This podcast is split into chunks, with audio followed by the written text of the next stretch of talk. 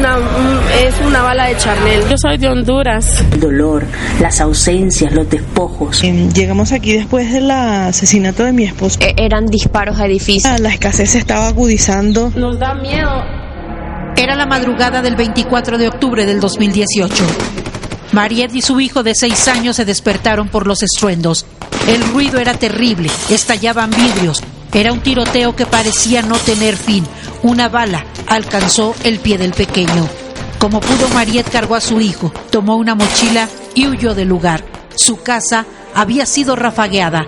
Horas antes, ella había participado en las movilizaciones y marchas en contra del régimen de Daniel Ortega en Nicaragua. El día del ataque de los paramilitares del gobierno de Daniel Ortega dispararon una, es una bala de charnel al, al pie de mi hijo. María tuvo que dejar su tierra, su país, el lugar donde nació, porque su agresor no era su esposo, no era su pareja, no eran sus compañeros de trabajo, su agresor era el Estado. Ella se había convertido en una perseguida política. Que está muy fuerte, él es un dictador. Nuestra casa que los sandinistas la pintaron, acribilló a balazo nuestra casa. Miles y miles de mujeres todos los días abandonan su país, dejan casa y familia para salvar su vida. Huyen de la violencia, de la pobreza, huyen del hambre, de la falta de oportunidades, de las amenazas y de los propios gobiernos. En este Día Internacional de la Mujer ponemos la mirada en las mujeres migrantes, en las mujeres desplazadas, en las mujeres refugiadas, un fenómeno que no es propio de América Latina, que duele, sacude y marca al mundo entero. Mujeres que por seguir viviendo se juegan la vida misma cruzando fronteras. La Comisión Mexicana de Ayuda a Refugiados que preside Andrés Ramírez da cuenta de que tan solo en el 2022 46.313 mujeres solicitaron la condición de refugio en México. De un momento a otro, de la noche a la mañana, Gaby tuvo que esconderse, esconderse de la autoridad y esconder a la vez el sufrimiento por los ataques que había padecido. Esta periodista también fue perseguida en Nicaragua. Soy comunicadora social, nací en Nicaragua. Los motivos de huida de mi país de origen están íntimamente ligados al ejercicio de mi profesión.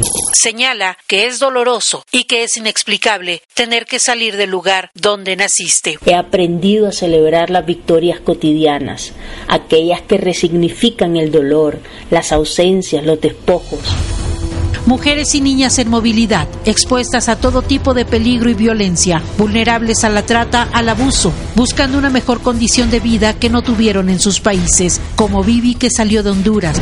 Darle algo mejor a mis hijos también. Allá se ven unas cosas horribles.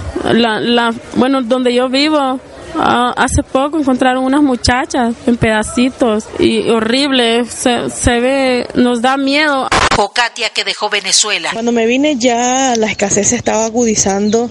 Por ejemplo, mi niño tenía no sé cuántos tiempos que no tenía leche, no había papel sanitario. O Estela que huyó del Salvador. Sus pies ya se, veo que está usted muy cansada. Sí, eh, ha sido duro tanto como para mis hijos y para mí, pero... ¿Va usted a Estados Unidos o se queda en México? Pues, pues sí, eh, vamos a ver si nos da la oportunidad de llegar a Estados Unidos mujeres que van de paso y otras que buscan quedarse en México. Noemí Enamorado es una de las miles de mujeres que han solicitado refugio a México y ahora vive en Aguascalientes. Me di cuenta del programa que ACNUR tiene, que es un programa de las Naciones Unidas, el programa de refugiados en México. Este, yo me enteré llegando a la frontera, me informé, me sometí a este programa. Que salió de Honduras con su hija por la inseguridad. Hay mucha extorsión, hay muchas pandillas, porque lastimosamente no hay oportunidades. Y conteniendo el llanto y ahogando el dolor en la caravana migrante, también dejó padres, hermanos y familia. Nada más agarrar una mochila con lo básico de la ropa y a salir del país así, con la esperanza de, encontrar una mejor forma de vida. Me traje a mi hija, este, mi niña viene conmigo desde que entramos al país.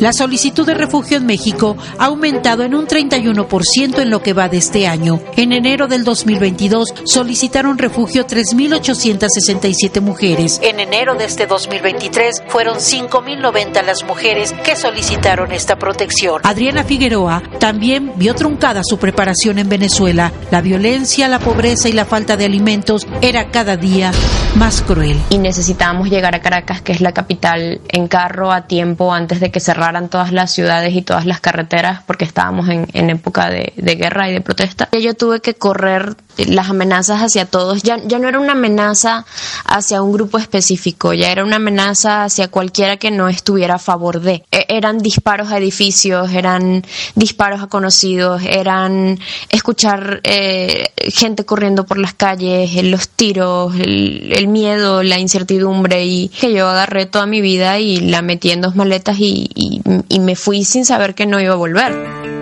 Siendo hija única, se despidió de sus padres sin saber si los volvería a ver. Mi núcleo familiar, mi mamá y mi papá están en Venezuela. Claro que los extraño todos los días, eh, los llevo tatuados. Adriana Figueroa logró una beca y el apoyo de la Agencia de las Naciones Unidas para los Refugiados ACNUR Actualmente radica en Saltillo, Coahuila. Estoy trabajando en una empresa en el área de comercio internacional, como te dije, estudié relaciones internacionales y al mismo tiempo eh, trabajo, bueno, hago todo este voluntariado con ACNUR, soy líder de la red de estudiantes refugiados de educación terciaria para Latinoamérica.